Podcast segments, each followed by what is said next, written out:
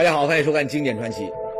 呃，谁都知道哈，湘西啊，它怪事儿多啊，什么巫蛊术啊、赶尸术啊、上刀山下火海啊，都给人一种很神秘的感觉。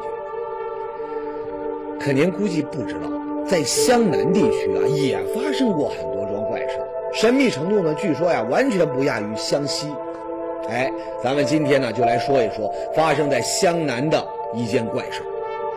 湘南呢，有一个田广洞村。村旁呢有座小山，嗯，就是这儿，山清水秀，树木呢特别多，是个休闲玩耍的好地方。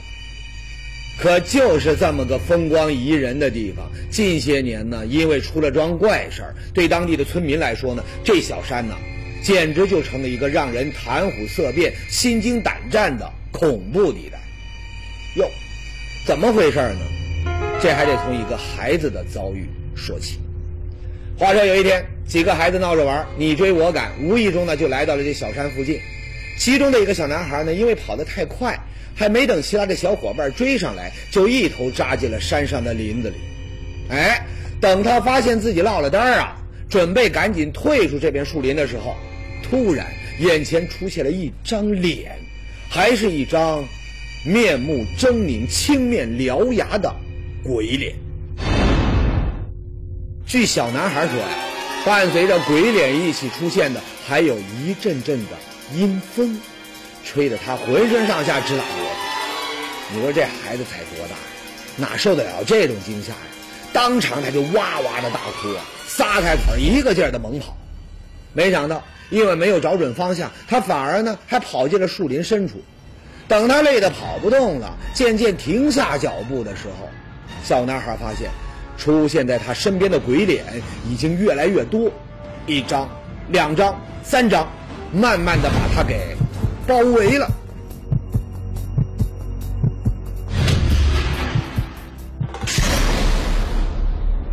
我的妈呀！这荒山野岭的，树林里面的光线呢又昏暗，眼前呢还全是这种吓人的鬼脸。您别说一孩子了，你换了任何一个人，他能不害怕吗？所以啊。当大人们闻讯赶来找到这小男孩的时候啊，他已经有点神志不太清楚，结结巴巴，怎么也说不清后来发生了什么事儿，只知道看到了很多鬼脸。哎，这件事儿就很快，哈，一传十，十传百，这边上的人全都知道了。说有这年纪大点的，他就说了，说哎呀，这孩子别是瞎闯到鬼仔岭，看到鬼仔了吧？那可是要倒大霉的。这鬼仔岭它是个什么地方呢？鬼仔又是什么东西呢？原来这是当地流传已久的一个说法，说是阴曹地府里的阎王爷管的那些个小鬼儿啊，经常会动凡心，从当地一个叫鬼仔岭的地方呢冒出来吓人。当然啊，这阴间的小鬼儿，你不去招惹他，他也不会有啥事儿。不过呢，一旦哪个倒霉蛋他不小心撞见了，那就要倒霉了。怎么样？听着够吓人的吧？那这倒霉的孩子误打误撞看见的，是不是这传说中的鬼仔呢？没错，小男孩看见那鬼脸的那座小山，他就是那鬼仔岭。传说中的鬼仔呢，其实就是树林里边这些埋在土里的一座座的石俑。你在昏暗的光线下，你乍一看的话，石俑的头部呢，还真像一张张的鬼脸。满山都是吗？哎，底下都是。满山地上都是，哎，这是，嗯。那像这后面这山上也是吗？有，有是吧？少些，少一些啊。主要还是在这块，这这这是多些，啊，这个。这到底有多少？您知道不？我那我不知道就。哈，感情这传说中的鬼仔是这些个不起眼的石友，这有什么好吓人的呀？哎，您可别小瞧他们，除了形象吓人，他还有蹊跷的地方。怎么个洗脚法？来听听当地村民的说法。小爷鬼仔啊！啊，什么？叫他洗鬼仔啊？什么时候放的？我在过去忙叫那个。我就是几百年前的嘛。那是运水一些运水东西呗。放那干什么？放到那里，一些他自己刻的，讲没信他自己刻的。他自己刻的？他他哪能刻？在那庙里面刻的。嗯？在那庙里面刻的那鬼仔。听清楚没？老人们都说呀，这漫山遍野的石俑，原本它还不是埋在山上的，而是从庙里边自己溜过去的。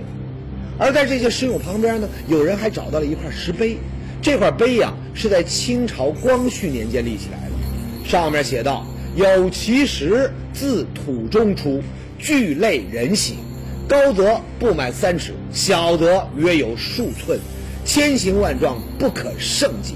相传能此，服人生死。”哎，吓人的石俑居然还可以决定人的生死，那这么一来，这鬼仔岭闹鬼的传说在当地人心里那可就成了真事儿，一个字儿，怕。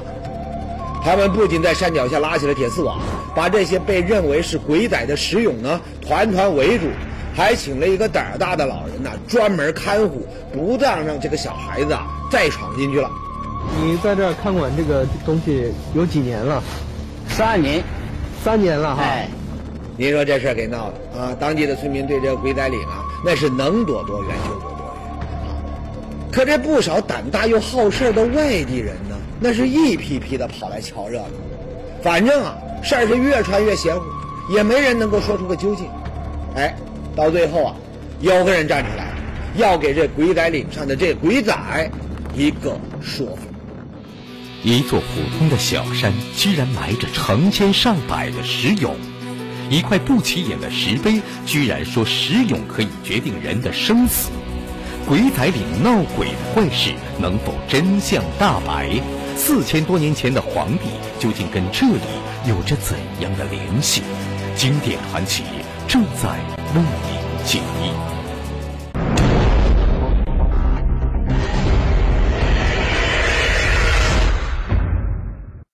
上节说到，湖南田广洞村有座叫鬼仔岭的小山，土里埋着很多当地人叫做鬼仔的石俑。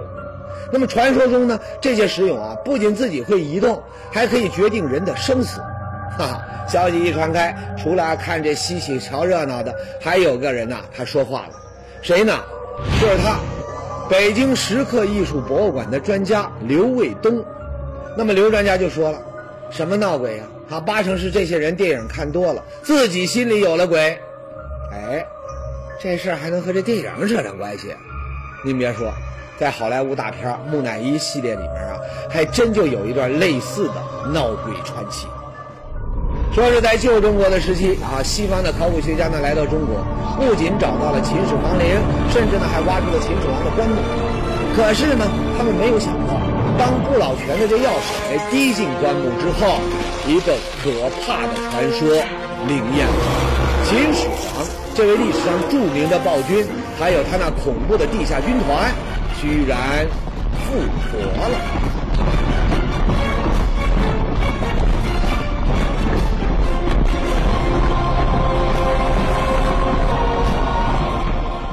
啊，成群的石俑都复活了，这不是闹鬼那是什么呀？当然，稍微有点常识的人都清楚，这只是故事的桥段。石头雕出来的人俑，它不可能是真的复活。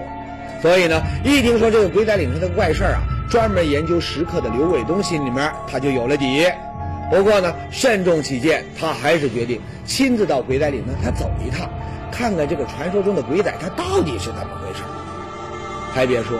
这一圈转下来，刘专家真有了收获。通过仔细的观察和测量，他估算出目前露出地表的石俑已经有两千多个，那估计地下的石俑可能更多。是下不去了，不好挖了，锄头下不去啊。对，那是这意思。那都起不起的，这个像是排列好的啊。嗯，这是里面还有几个头的，七八个头的。这些石俑几乎都是直接摆放在地上，高高低低错落排列，而且呢，他们的装束啊各不相同，有的形状威武，盔甲呢清晰可辨；有的呢面部是狰狞可怕，手里还拿着古代的刀剑。哎，这普普通通的山坡，那是为什么会有这么多全副武装的石俑呢？按当地人的说法呀，这是阴间的小鬼儿。可这小鬼儿他他哪有这穿盔甲的呀？所以刘卫东很快就有了判断，这鬼仔岭不是闹鬼，而是在他的地底下有一座古代帝王的大墓。用武士俑来陪葬，在中国历史上那的确存在过。最有名的那就是两千多年前的秦始皇，他在西安啊，就是当年他一统天下的地方，他埋藏了一支陶俑做成的地下军队。您看这些士兵啊，身披铠甲，手拿武器，个个气宇轩昂。再来看看这鬼仔岭的使用，也是身披铠甲，手拿刀剑，还真有几分神似。很有可能啊，鬼仔岭这儿呢，还真是某位帝王看中的风水宝地。可翻遍当地的历史文献档案，刘伟东呢却没有找到任何有关的记载。那究竟是谁雕刻了这些奇怪的武士俑呢？这时候啊，刘伟东他注意到了一个细节。细看鬼仔岭的这些俑，他就能发现，他们呢都不高，普遍保持在四十到八十厘米的高度。那这一点不像这秦始皇的兵马俑，啊，人家那可是按照真人的身高一比一制作的，个个都有一米多高。奇怪吧？那既要按照武士的样子雕刻使用，那这是又把这人家的身高做的这么矮，那这究竟是为什么？难道是古人的某种特别趣味？其实啊，说起来呢，雕刻稀奇古怪的石像这种事儿呢，古今中外啊都有不少。比如这个，这是在德国出土的，据说呢是最古老的裸体女性雕像，距今呢应该有三万五千年的历史。还有这个，在咱们中国的三星堆出土的跪立石人，也是裸体的。那么这些早期的裸体石像到底代表什么意义呢？研究界啊普遍认为。说这应该是早期人类流行的一种审美观点，认为裸体最美。那么刘伟东他就想了，他说会不会在鬼仔岭这些石像被雕刻出来的年代，流行个矮才算美呢？或者说当时的人们他就是这么矮？哎，顺着这个思路一查呢，果然有了新的收获。刘伟东发现鬼仔岭附近的田广洞村里呢，有个姓陈的老人。在老陈家呀，有一本珍藏多年的陈氏族谱。老陈就说啊，说这里面存在着一个很久以前的秘密。你是他的，你是他的谁？我是他的孙子。哦，你你的侄子看看。那一次黄门是在第一页。嗯，陈氏的后代是指的，就是指有余的后代。这有余是在是是在那个舜以前。那这他没有，他不是三皇五帝之中，他只是一个一个王公。老陈刚才这话的意思，您可能没怎么听明白。他是说呀，他的爷爷的爷爷的爷爷啊，再往上数个几百辈儿，出了一个叫做有余氏的先祖，还是一个王公贵族。那这个有余氏到底是谁呢？刘伟东总觉得他耳熟，一下子他又想不起来。哎，他就找到老熟人。湖南省文物研究所的吴顺东来打听，结果呀，这吴顺东一听，有于是，哎呀，这眼睛呢，立马他就放光了。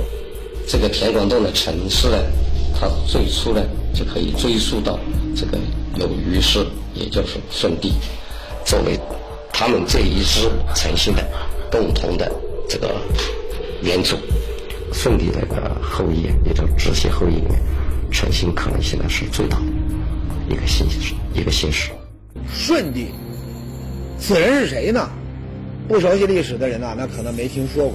不过呢，给您说个故事，您可能心里就有一点谱了。四千多年前，咱们中国呢爆发了一场特大洪水，给老百姓呢造成了很大的损失。当时的皇帝尧帝一看这样下去不行啊，得派人治水啊，他就让他的宰相舜去负责这件事情。那身为一国之相，舜呢肯定不能亲自动手啊，他就又委派了一个名叫鲧的人去治水。可惜啊，这个鲧呢，他处理地方政务还行，可治水呢还真不拿手。结果呢，几年下来，洪水是照样泛滥，民不聊生。那么一生气，舜就下令把这鲧呢给咔嚓了。这件事呢，在司马迁的《史记》里啊，他就有记载。那么在另外一本史书《左传》里面呢，也说了。鲧一听说这个舜呢要派人杀他，立马就找来了这个四大家族帮忙，结果呢还是寡不敌众啊，被舜手下的精兵强将给杀了。这件事情发展到最后，那就有了另外一个天下人都知道的故事，啥呢？大禹治水。话说鲧被杀以后，他的儿子大禹又被当了皇帝的舜帝啊给盯上了，要他呢继续治水。那这个年轻的大禹呢，尽管有着杀父之仇，他还是不敢违抗舜帝的命令，只能是劳心劳力，想尽办法去治理洪水。那后来的事情咱们都知道了，在大禹三过家门而不入的这个坚持下，他最终治理好了大水，拯救了天下的黎民百姓。哎，这个故事里面提到的尧舜禹几个人，他就是传说中的三皇五帝。尽管有一些史料记载了这件事儿，可很多人还是认为它是一个传说。可眼下证据一个接一个都蹦出来了，先是。呃，鬼仔岭这儿的这老陈拿出了族谱，说他就是舜帝的后人。紧接着呢，鬼仔岭所属的这个湖南省道县这儿呢，又有一个名叫周文化的老师，拿出了他最新的研究成果。舜帝呢，与鬼仔岭这个地方有密切的关系。在《史记》上记载呢，舜是崩于苍梧，葬于九夷。苍梧就是指道县这一带。最关键的是，鬼仔岭这里的两千多个武士俑，通过石刻专家刘卫东的考证，时间上似乎也跟舜帝的年代对上了。如果就靠风雨、腐蚀、磨蚀、风蚀，能把它的这个原型一点都看不出来，一点腐堕痕迹都没有的这种情况，那要是我看这件东西，它的时间就得两千年以上才能达到这种情况。甚至更更更长。还有，如果鬼仔岭这里的武士俑都是用来给这个舜帝陪葬的话，那他们普遍四十到八十厘米的身高，那也就可以解释了。四千多年前的上古时期，那时的人们要想尽办法来生存，饮食上他也吃得不好，身高呢可能远远低于咱们现代人的身高。哎，种种证据都说明，鬼仔岭这儿。可能还真有上古皇帝舜帝的墓葬，这可不得了了。如果这是真的，那历史可就要改写了。一下出现那么多的雕刻，那我们中国古代的雕刻艺术史就要提前很多年，提前甚至是五六百年或者上千年的样子。哈哈，原以为两千多年前的秦始皇开创了武士俑陪葬的先河，没想到他居然是盗版，啊，是在学人家舜帝。更重要的是。有陪葬，它就会有大墓啊！这个墓里面肯定有宝藏啊！那四千多年前的舜帝墓里面的宝贝还会差吗？哎，一想到这些啊，刘伟东这帮专家全都激动起来了，他们摩拳擦掌啊，恨不得马上就把这鬼仔岭呢来个挖地三尺，找到舜帝的墓穴来看个究竟。结果呢，谁也没有想到，有个人却突然冲了出来，大喊一声：“Stop！给我停下！”哎，此人是谁呢？为什么要让大伙停手？恐怖诡异的石俑群到底是不是舜帝的陵墓？神秘的朱砂、怪异的手势、古人的留字，又给我们提供了怎么样的信息？鬼仔岭闹鬼之谜到底隐藏着怎样的真相？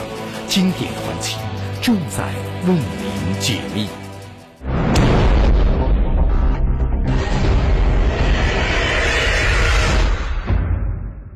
前面说了，有专家认为鬼仔岭这儿的这个武士俑呢是上古帝王舜帝的陪葬品。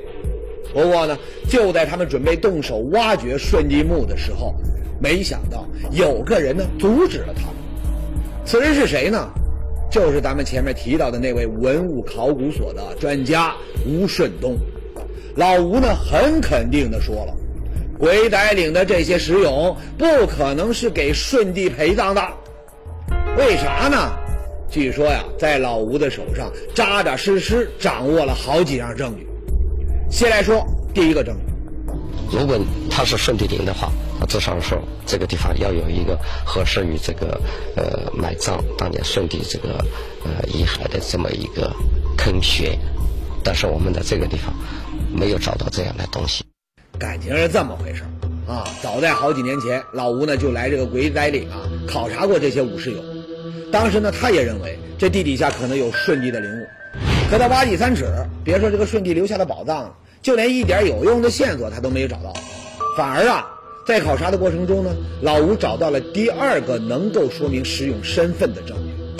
啥证据呢？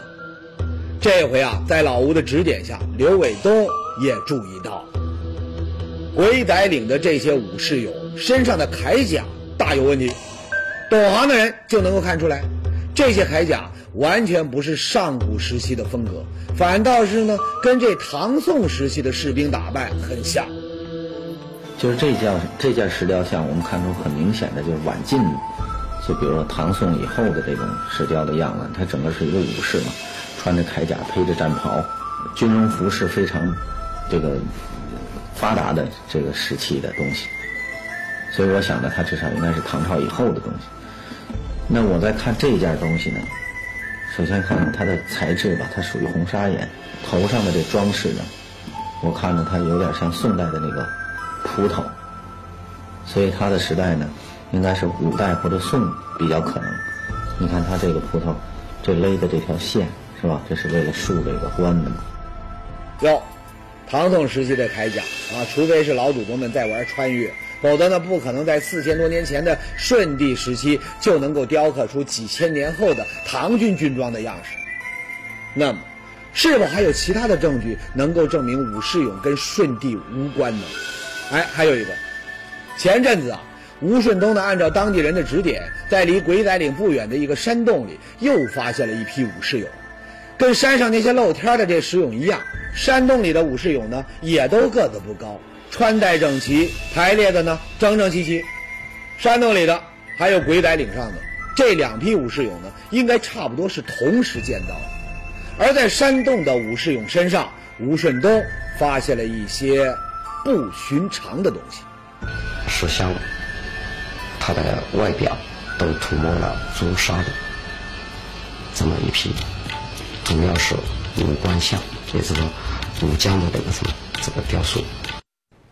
朱砂，这玩意儿呢，咱们以前的节目里面经常说到，在古代它的用途呢很广，既可以用来炼制长生不老的丹药，又可以用来防止尸体腐烂。最关键的是，朱砂。是在东汉时期被发明出来的，那么时间上离舜帝的年代还差了几千年。那您说，鬼仔岭的这批武士俑，它怎么可能是舜帝的陪葬品呢？那么武士俑到底是怎么？又是谁建造了他们呢？一开始，专家们还在查找古籍，想看看东汉以后鬼仔岭这儿呢有没有出过什么地方。可跟当地的村民一交谈，他们又找到了一个新的思路。啥思路呢？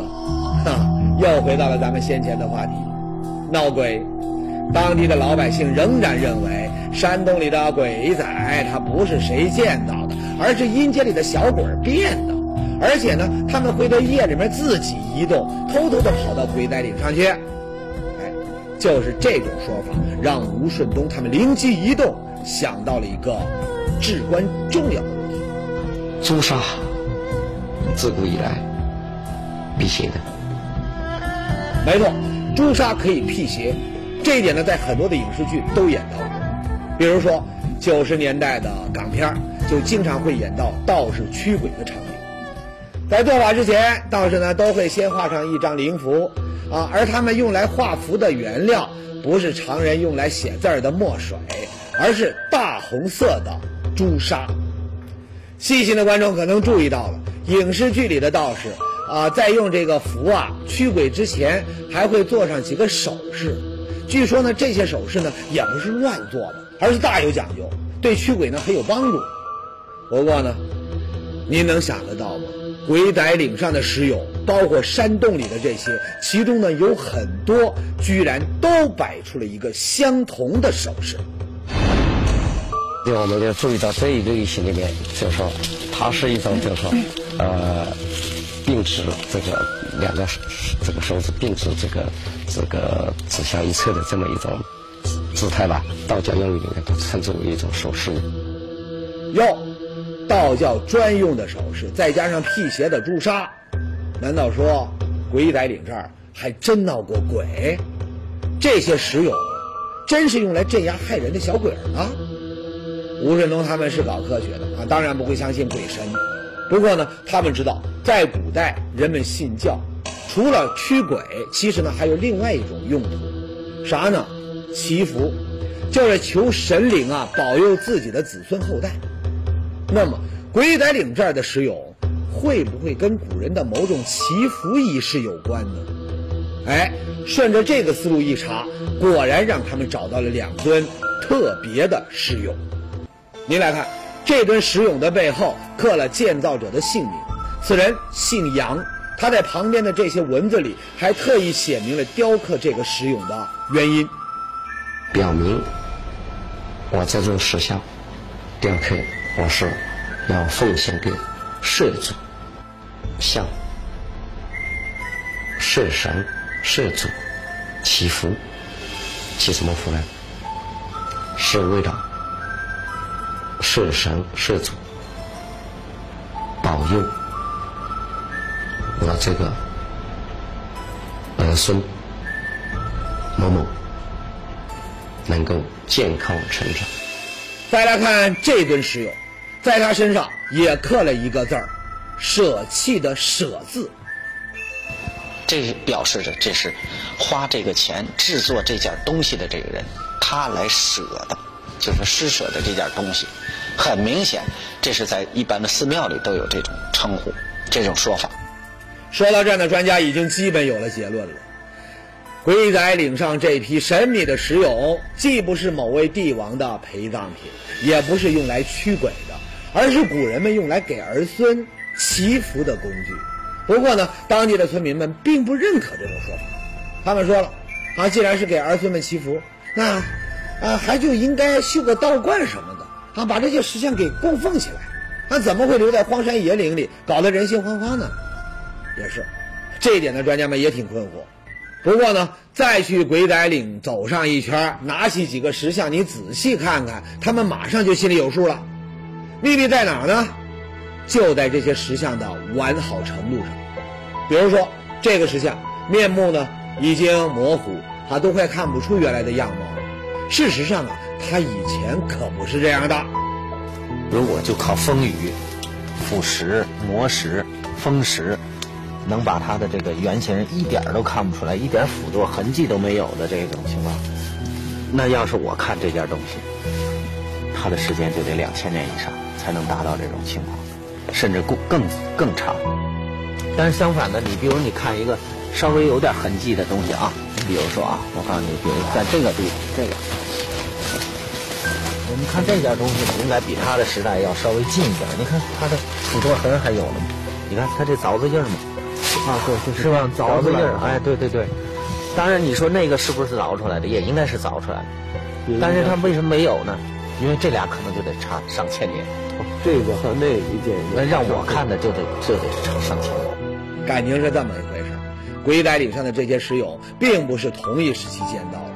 在两千多年前，那个时候的古人呢，应该给他们修了道观，把这石俑呢供奉在道观里。可时间一长，风吹雨淋，把道观呢搞塌了，哎，他们就变成露天的了。那后来的人们修建石俑的时候，一看，哟，老祖宗都图省心，直接扔地里，那我们还修什么道观呢？也直接扔在地里得了。这么着，地里的石俑就越来越多，最终呢，形成了咱们现在看到的样子。